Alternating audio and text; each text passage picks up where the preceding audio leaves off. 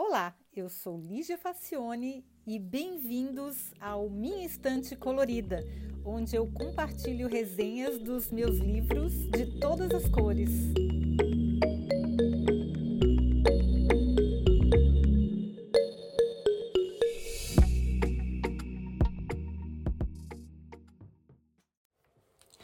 Olá! Pensa numa pessoa que tem talento para contar uma história complicada e cheia de nuances. Pois Paula Hawkins, que eu já conhecia da Garota no Trem, se superou nesse segundo romance. Um thriller que é contado como um bordado. Pouco a pouco, os muitos mistérios vão se apresentando e tudo começa a fazer sentido.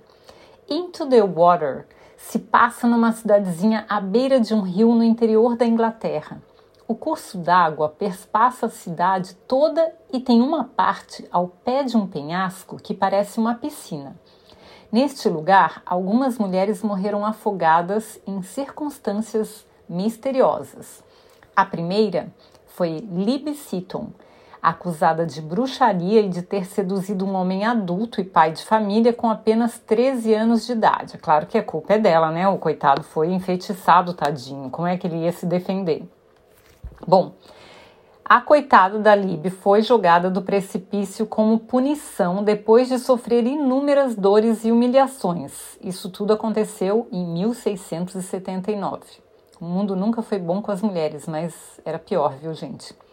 Enfim, em 1920, Anne Ward foi castigada da mesma maneira por ter matado um marido abusivo. Pois é. E aí a conta não parou por aí não. As mulheres problemáticas da cidade sempre acabam dessa maneira. Que prático, né? Ah, se, se as pessoas não concordam com as atitudes dessas mulheres, então elas vão lá e jogam no penhasco. E aí as mulheres morrem afogadas nesse, afogadas nesse, nessa espécie de piscina.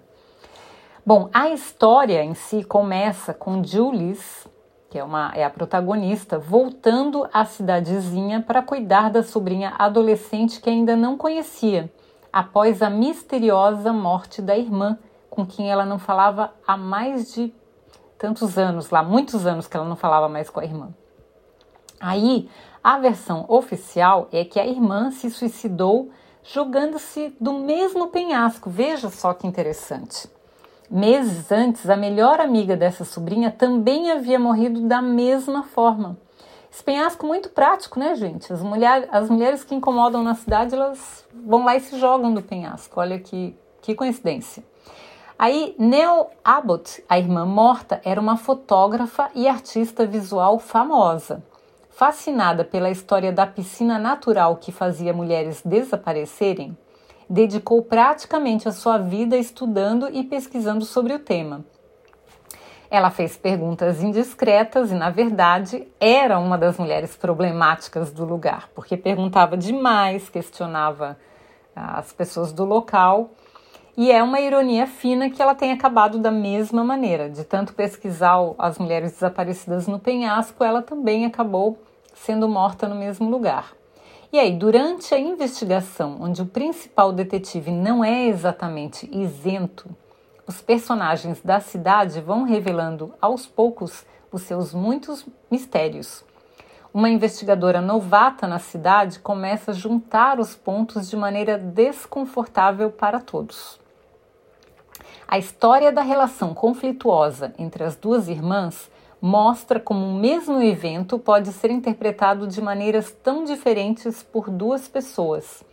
Semanas antes de morrer, a Nell, que é a que morreu, tenta desesperadamente falar com Jules, que não atende às ligações, pois a relação das duas era extremamente problemática e cheia de mágoas por parte de Jules. Traumas de infância, relações entre pais e filhos, preconceitos, segredos muito bem guardados. Tudo se faz necessário para desvendar o mistério. Olha, muito bem bolado e com um bônus que eu adoro: capítulos curtos. Para mim, é receita perfeita do vício. O livro pode ter mil páginas e se tiver capítulos curtos, eu vou emendando uma na outra, uma na outra, só mais uma, só mais uma, e no instante você já acabou de ler o livro. Porque você, a gente sempre pensa, ah, só mais esse, só são mais duas páginas, e quando vê, o livro acabou. Então, muito, muito bom o livro, muito bem estruturado, muito bem escrito. Essa autora realmente eu gosto demais dela. E os personagens são muito bem construídos, as tramas são muito bem desenroladas e recomendo demais Into the Water, que é Dentro d'Água. Eu vou pesquisar como que saiu no Brasil em português, mas com certeza tem em português, porque essa autora é muito famosa, é um best-seller, ela virou best-seller, então vai ter, com certeza. Vou colocar o link para quem quiser comprar o livro em português e não percam, é muito bom, muito bom mesmo. Recomendo fortemente, com estrelinhas, tá bom? Espero que vocês tenham gostado e até o próximo episódio.